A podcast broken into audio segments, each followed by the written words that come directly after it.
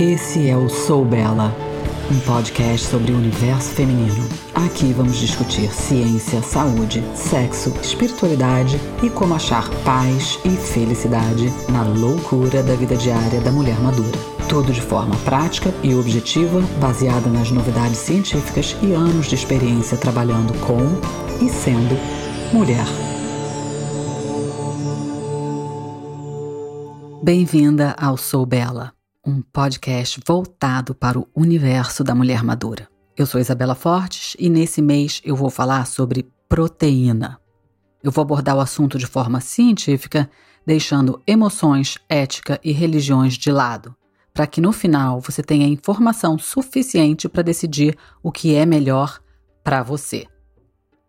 Vou discutir nuances da proteína animal versus vegetal e o que todos os vegetarianos e veganos, e até quem consome poucos produtos animais, deveriam prestar atenção. Vamos discutir o papel da proteína no seu corpo, a quantidade ideal de consumo diário. Eu vou falar especificamente das necessidades de proteína em várias circunstâncias. Por exemplo, qual é a quantidade máxima de proteína que pode ser consumida e usada de uma vez só? Qual é a quantidade necessária de proteína por refeição? Qual a necessidade de proteína para a síntese de proteína muscular? E existe um momento ideal de consumir proteína ao longo do dia? E qual é a importância da qualidade da proteína e como essas coisas mudam com a idade? Meu professor dizia que a nutrição deve ser pensada primeiramente em função de dois tecidos, do cérebro e o músculo esquelético. Então, eu vou elaborar um pouco nesse pensamento onde o foco da nutrição será comer priorizando as necessidades do cérebro e dos músculos esqueléticos. Porque se você adaptar as suas necessidades nutricionais em torno desse pensamento, vai acabar com uma abordagem muito mais sensata, objetiva e também mais simples em relação ao que comer e quando comer. Por quê? Porque se você mantiver os músculos saudáveis, terá uma boa chance de evitar a obesidade, diabetes, câncer e outras doenças metabólicas.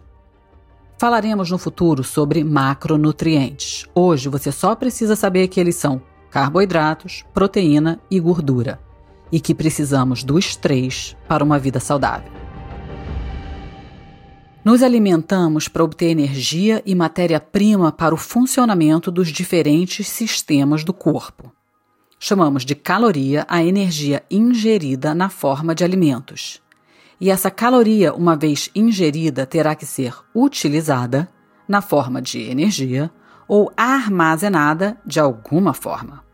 E é por isso que, se você comer mais caloria do que o seu gasto energético, vai engordar porque não temos como escapar das leis de termodinâmica, que dita que energia não pode ser destruída, ela não desaparece, ela sempre será transformada.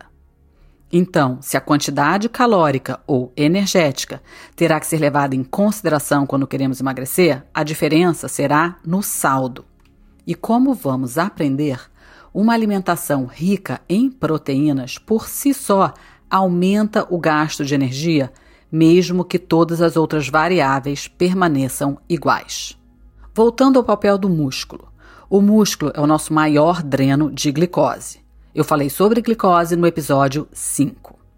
O músculo também é o local de depósito inicial para o tecido adiposo em excesso, ou seja, gordura.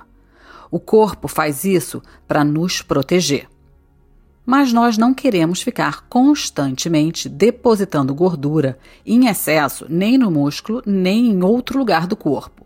Não queremos que os nossos músculos fiquem gordurosos. Gordura, quando acumulada no tecido muscular, diminui a sua função e os deixa menos saudáveis.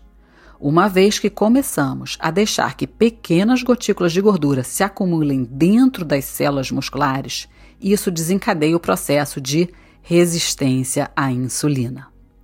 E o acúmulo de gordura nos músculos cria um problema enorme e torna mais difícil para o músculo absorver carboidratos, de absorver a glicose que está em circulação. E isso pode levar à hiperglicemia e, eventualmente, à diabetes. Ou seja, se quisermos envelhecer com saúde, precisamos de uma boa estrutura muscular. E para obtermos isso, proteína de qualidade é fundamental. Antes de entrar direto na proteína, deixa eu te explicar o pensamento de músculo como órgão de longevidade e não como um mero capricho estético, porque ele faz muito mais por nós do que boa aparência. O músculo serve duas funções: mobilidade e metabolismo. A mobilidade funcional é crítica. Sem ela, a nossa saúde fica comprometida. Depois dos 65 anos, a maioria das pessoas morrem por causa de alguma forma de imobilidade. Isso pode ser queda, quebrando alguma coisa, hospitalização que deteriora a massa muscular, e dependendo da idade em que isso acontece, fica muito difícil de reconstruir a massa muscular perdida, o que nos torna dependentes de outros para atividades primárias. Ou seja, queremos ter músculos suficientes para nos mantermos independentes, para evitar a deterioração do corpo e podermos nos cuidar de nós mesmos na velhice. A gente quer poder se vestir sozinha, andar, preparar comida, fazer supermercado, atravessar a rua. E a quantidade de massa muscular é um preditor de mortalidade. Construção de massa muscular é vital para um envelhecimento saudável, muito mais do que te contaram. E essa construção é diretamente dependente da síntese proteica. Segundo, o músculo tem a função de regular o metabolismo. O músculo é o local primário para a atividade de insulina, como eu já falei. Além de ser local para o armazenamento de glicose, ele é determinante também na utilização da glicose e da gordura. A glicemia e os lipídios sanguíneos são altamente dependentes do metabolismo muscular. Obviamente, a quantidade que você come de calorias, de carboidratos, de gorduras e de proteína faz diferença. Mas o nível real de como você utiliza a energia ingerida, ou seja, como queima caloria, depende muito do seu metabolismo muscular. Sempre que eu falar aqui de energia ingerida, eu estou me referindo à caloria que você comeu. No final das contas, é assim que o corpo funciona. Calorias sempre serão importantes, tá bom? Lembrando que as calorias que você come nunca desaparecem, elas somente se transformam. E se vão se transformar em energia para pensar, para coração bater, para construir novas células, para reparar DNA, para fazer músculos, vai depender da qualidade e da quantidade que você comeu. Não tem como escapar. E é por isso que algumas pessoas engordam, mesmo fazendo uma dieta cetogênica, porque sim, a quantidade de comida, de caloria ingerida é sempre um fator. Eu quero que você pense em proteína como blocos de construção. A construção de músculos, assim como matéria-prima para reparação de danos celulares e de tudo que constrói você, as suas células imunológicas, as células dos seus olhos, seu fígado, seu cabelo, seus ossos, tudo isso é dependente da síntese de proteína. E o tipo de processos que são desencadeados dependem da qualidade da proteína e da quantidade ingerida.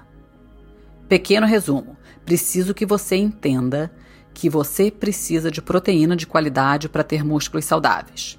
Precisa de músculos para ter bom controle glicêmico e precisa ter bom gerenciamento de insulina para assegurar a saúde de todos os sistemas. Por ora, saiba que resistência à insulina é um agravante e um denominador comum na maioria das doenças metabólicas. Ou seja, ter resistência à insulina é uma comorbidade importante de evitar até porque a resistência à insulina gera um ciclo vicioso, onde o próprio excesso de insulina causa resistência à insulina. E elevar a insulina cronicamente por muito tempo é a definição de diabetes tipo 2. Se o nível de glicose no sangue estiver alto, danificará todos os tecidos, desde os olhos até os dedos dos pés. Por isso, seu corpo sempre trabalha para descartar a glicose. Podemos afirmar que o nosso objetivo nutricional deveria ser comer de forma que possamos manter nossa glicose estável e que consigamos ter boa síntese proteica e manter massa muscular. Quando você come carboidrato em excesso, o seu corpo precisa se livrar deles rapidamente. Glicose em excesso vira um problema que o seu corpo precisa resolver. Se está meio perdida, volta e escuta o episódio da glicose. Mas voltando à proteína. Como entender ou pensar sobre proteína? E agora que os vegetarianos têm que prestar atenção. Nós não temos um requisito de proteína. Temos uma exigência, uma necessidade por 20 aminoácidos, dos quais nove deles chamamos de aminoácidos essenciais e de nitrogênio orgânico. O que, que isso quer dizer? Que dos 20 aminoácidos que a gente precisa, nós podemos produzir 11 mais nove precisamos obter da dieta. Esses nove chamamos de aminoácidos essenciais. Essenciais por quê? Se não comer, morre. O corpo não produz. Então, precisamos mudar a forma de pensar e deixar de entender proteína como uma coisa só e pensar em proteína como um conjunto de aminoácidos. Vai ficar fácil se você pensar em proteína como pensamos em Vitamina.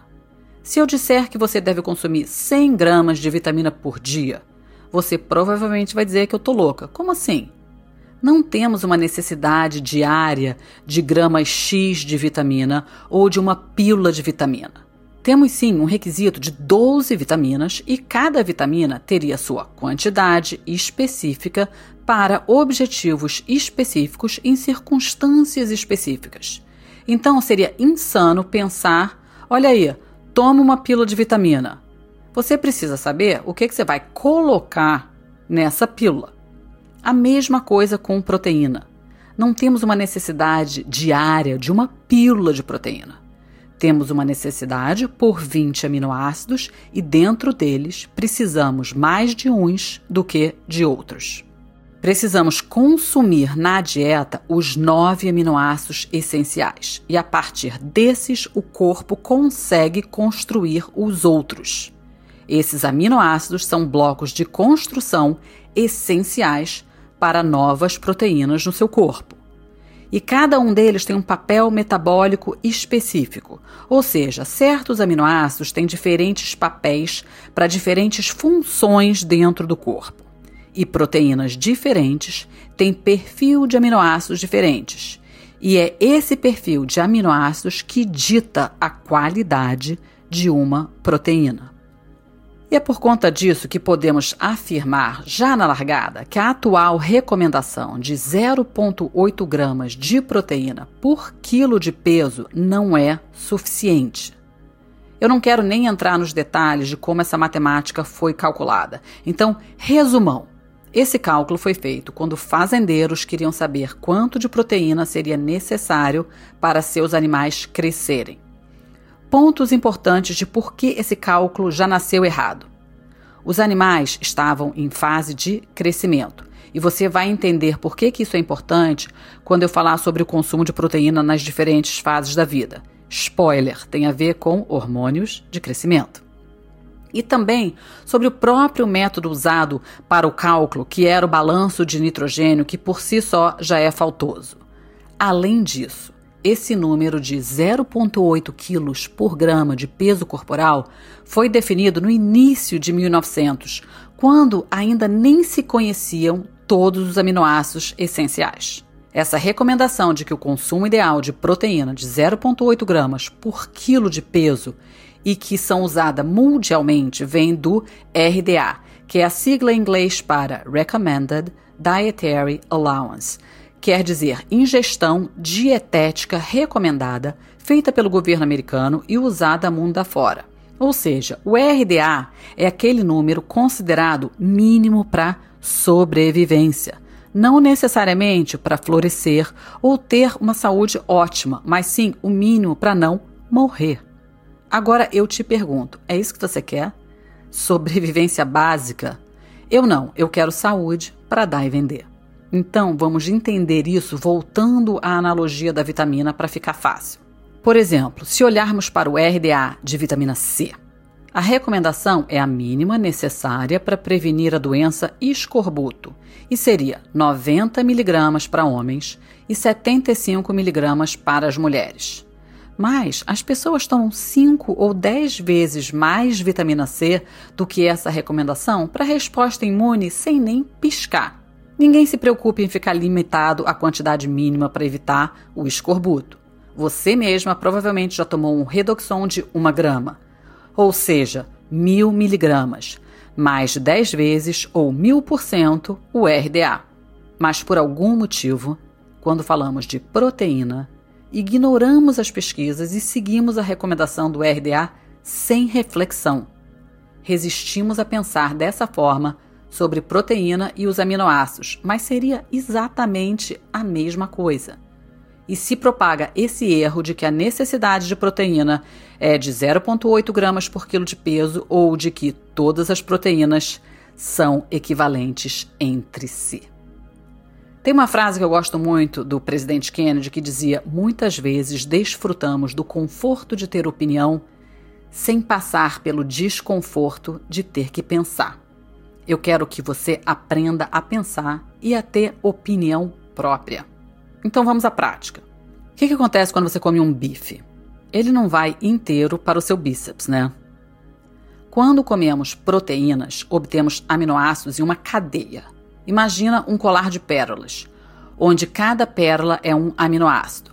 Aí a nossa digestão quebra o cordão e temos as pérolas soltas, ou seja, aminoácidos individuais ou peptídeos que podemos absorver e o corpo vai decidir como remontar esses aminoácidos, que serão blocos de construção dependendo das suas necessidades específicas. Ou seja, o que será construído no seu corpo terá como base o perfil dos aminoácidos que vieram dessa proteína ingerida. Ou seja, a qualidade da proteína faz diferença. Já vai ficar mais claro. De novo, a proteína chega no sangue como aminoácidos individuais em sua maior parte. Então o corpo começa a conectá-los com base nas informações dos RNA mensageiros, o nosso DNA vai dizer como reconectar esses aminoácidos e todos os 20 aminoácidos, eles são diferentes nessa combinação é, de carbono e nitrogênio e formam estruturas diferentes, é como se fossem desenhozinhos diferentes que vão construir proteínas diferentes dentro do nosso corpo. É importante saber que o nosso corpo é feito de proteínas essas proteínas que foram reorganizadas a partir desses aminoácidos que você ingeriu com sua comida. O seu cabelo, seus olhos, o seu fígado, eles são todos feitos de proteína. Assim como a sua casa, o seu corpo está sempre em manutenção, constantemente fazendo renovações, trocando essas proteínas, descartando as que não funcionam, reparando, consertando, sabe? Tipo, trocando lâmpada queimada, trocando filtro de água, colocando WD-40 nas juntas, pintando a parede e assim vai. Isso tudo depende de síntese de proteína.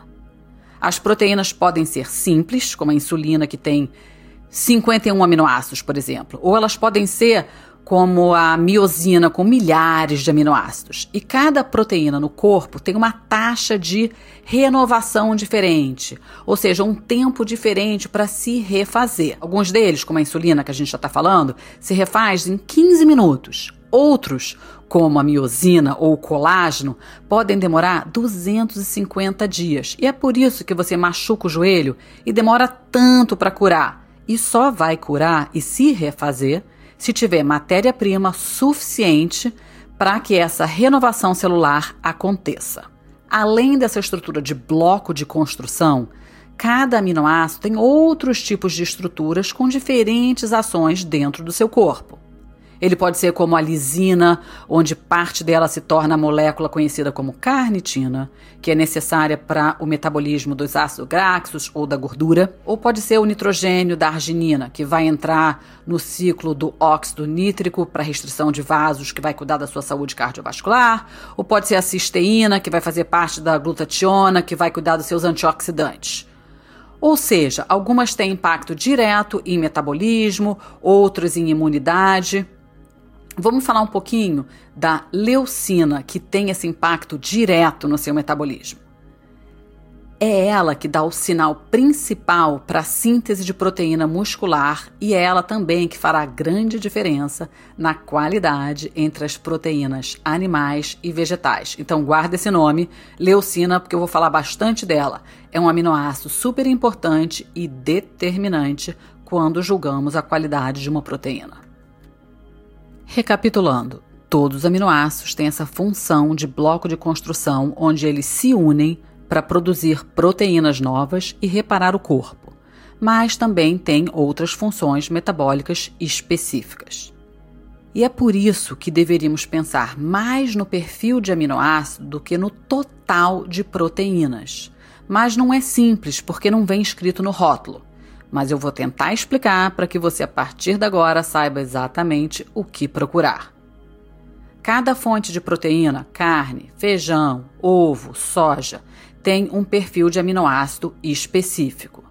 Proteínas animais têm uma proporção ideal entre os aminoácidos essenciais para o correto funcionamento do corpo humano. A razão entre leucina, metionina e lisina, por exemplo, que são os aminoácidos essenciais para a construção de músculos, estão todos presentes nas quantidades que o corpo precisa para fazer a síntese proteica de massa muscular. Se você estiver pensando, mas como a vaca, que só come capim, é tão musculosa, segura a onda aí que semana que vem eu vou te explicar por quê. Diferentemente do gado, os humanos não conseguem comer capim e ficar musculosos.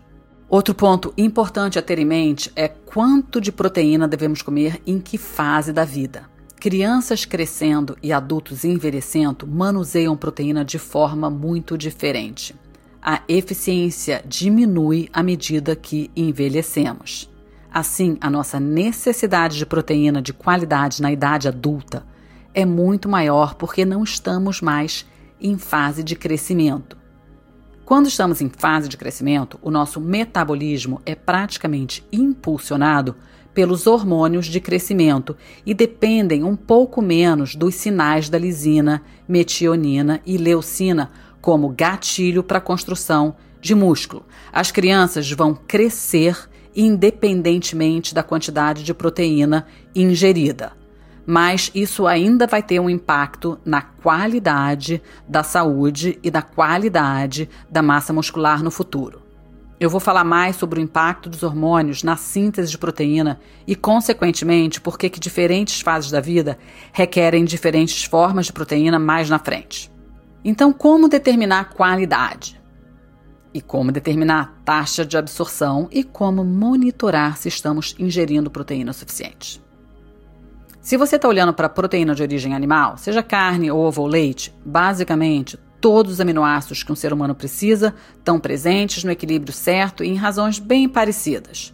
Então, normalmente a gente pensa a carne como mamífero, bovino, suíno, coisas assim.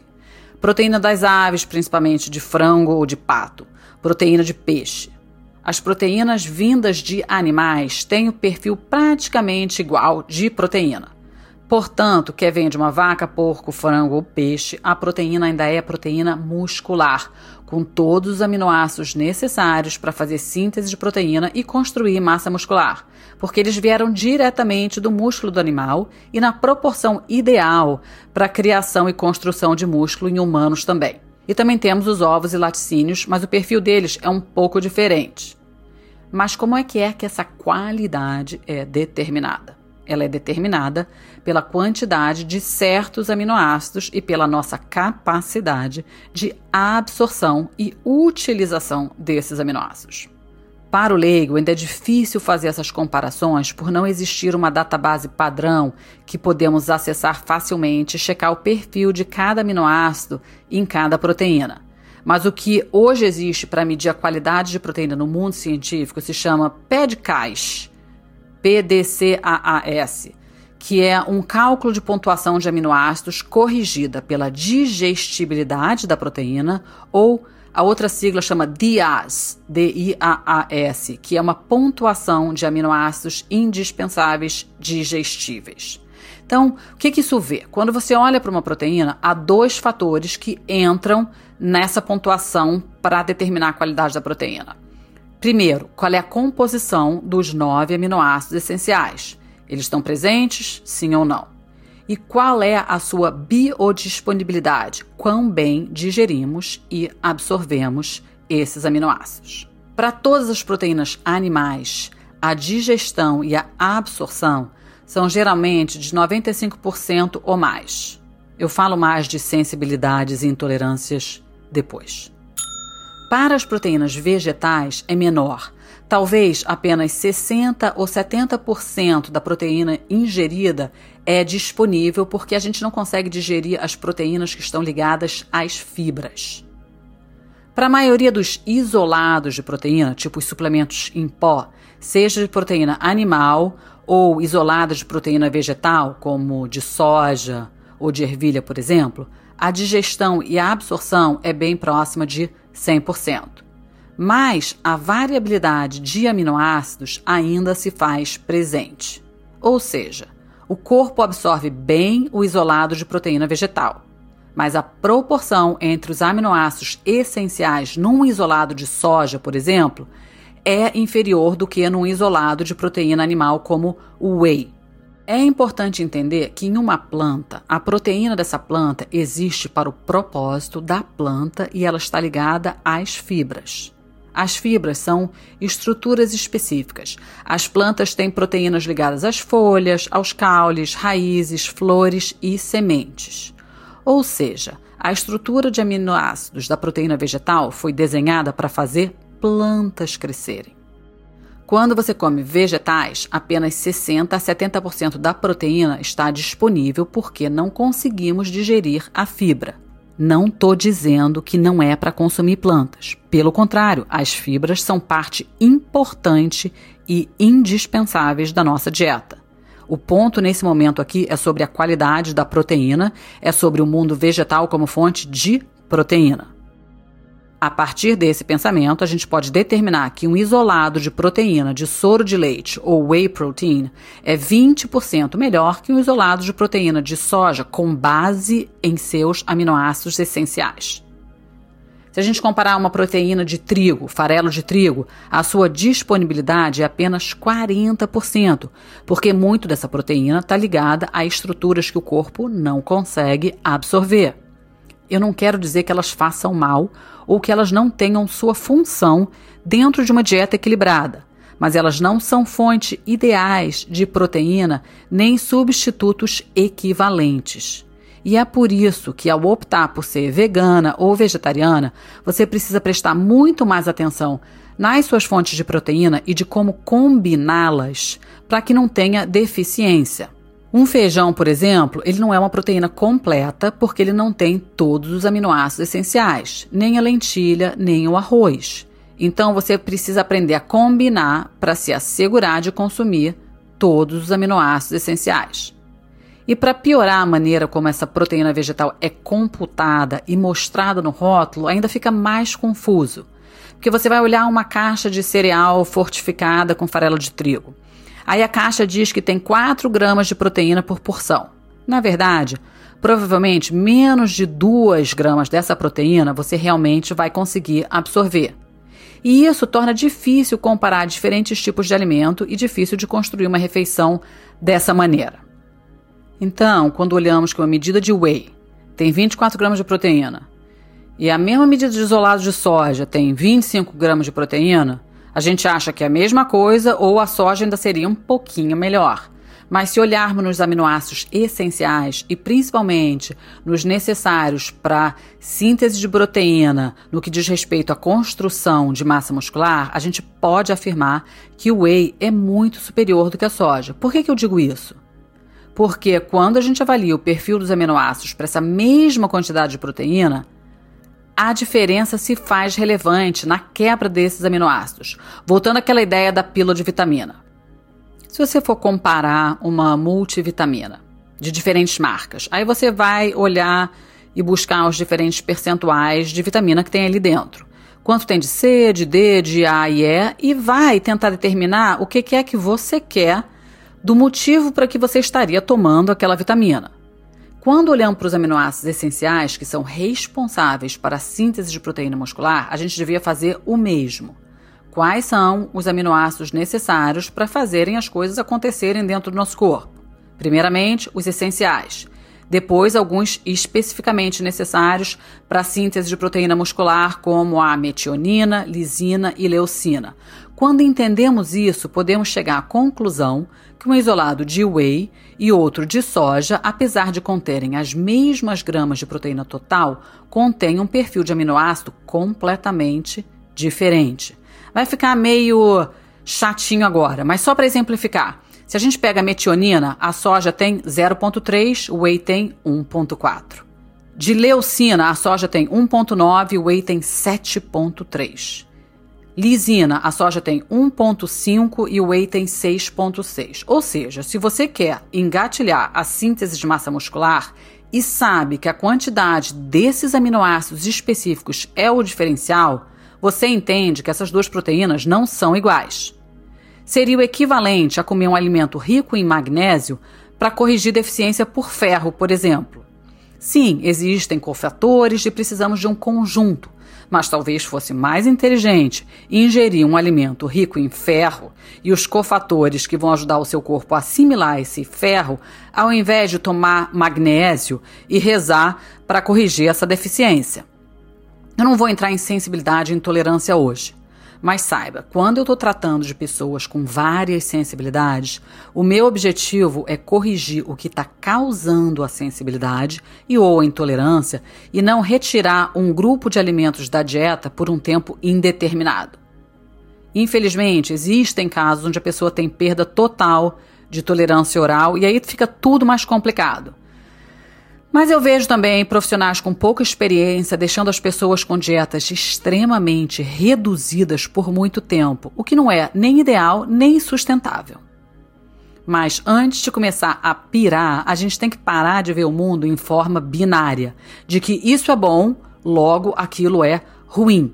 Não é porque a proteína animal é superior no perfil de aminoácidos que a proteína vegetal é ruim. O que eu quero é que você entenda as coisas para fazer escolhas conscientes. Por isso que esse papo tem que ser feito em contexto. Mas agora você já sabe que a qualidade de uma proteína vai depender se ela tem todos os nove aminoácidos essenciais em quantidades necessárias para servir como bloco de formação de proteínas no seu corpo. Mas enquanto não temos no rótulo maneiras eficazes de comparar esses aminoácidos, as pesquisas atuais mostram que se focarmos nos três aminoácidos, leucina, metionina e lisina, estaríamos garantindo a qualidade dessa proteína. Então deveríamos usar isso para comparar entre diferentes fontes de proteína. Por exemplo, sabemos que metionina é essencial para o corpo como um todo e também necessária para engatilhar o processo de síntese de massa muscular. A gente precisa de quase uma grama de metionina por dia. Por quê?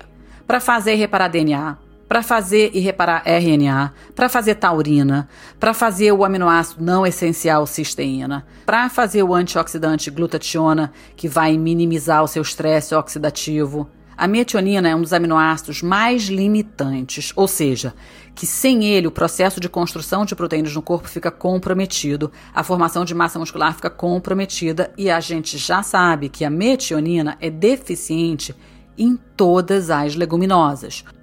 Ou seja, soja, ervilha e lentilha são deficientes em metionina.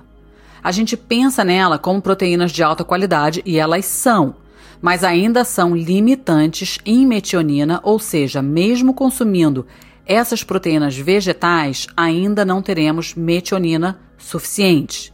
E quais seriam fontes ricas em metionina? O clássico exemplo são os ovos, que também são ricos nos aminoácidos sulfurados, que são metionina e cistina mas todos os produtos de origem animal são praticamente adequados em metionina e basicamente todos os produtos vegetais são muito baixos neles. Lisina é limitada em grãos, ou seja, tem pouquíssimo nas proteínas vegetais e a gente precisa de 3, 4 gramas de lisina por dia. ela é necessária também para a síntese de proteína muscular, entre outras coisas, como fazer carnitina, que a gente já aprendeu, por exemplo. De novo a pergunta, então: o que uma vegetariana deve fazer? Você deve ter certeza que está consumindo uma quantidade alta de proteínas vegetais variadas para poder cobrir as suas necessidades essenciais. Resumo da literatura do que se existe até hoje é que se você estiver consumindo umas 120 gramas de proteína vegetal variada, você provavelmente vai ficar bem e vai conseguir todos os aminoácidos essenciais dentro da sua dieta vegetariana.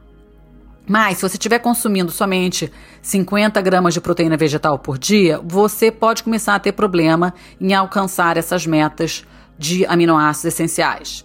A grande complicação da equação aqui é consumir essa quantidade alta de proteína vegetal sem aumentar demasiadamente a quantidade de carboidratos que são inerentes às proteínas vegetais e também sem aumentar demais a quantidade de calorias por refeição. Já o consumo de proteínas animais é mais simples e mais direto. Todos têm esse equilíbrio adequado de proteína com baixo ou quase nenhum carboidrato. Aí vem sempre aquele argumento, mas a vaca come capim e tem músculo. E outra discussão importante nesse mundo plant-based que sempre vem à tona é sustentabilidade. E você vai sempre poder argumentar dos dois lados. Mas qualquer pessoa que vive em uma fazenda sabe que criação de animais é essencial para ter também bom solo para cultivar os vegetais.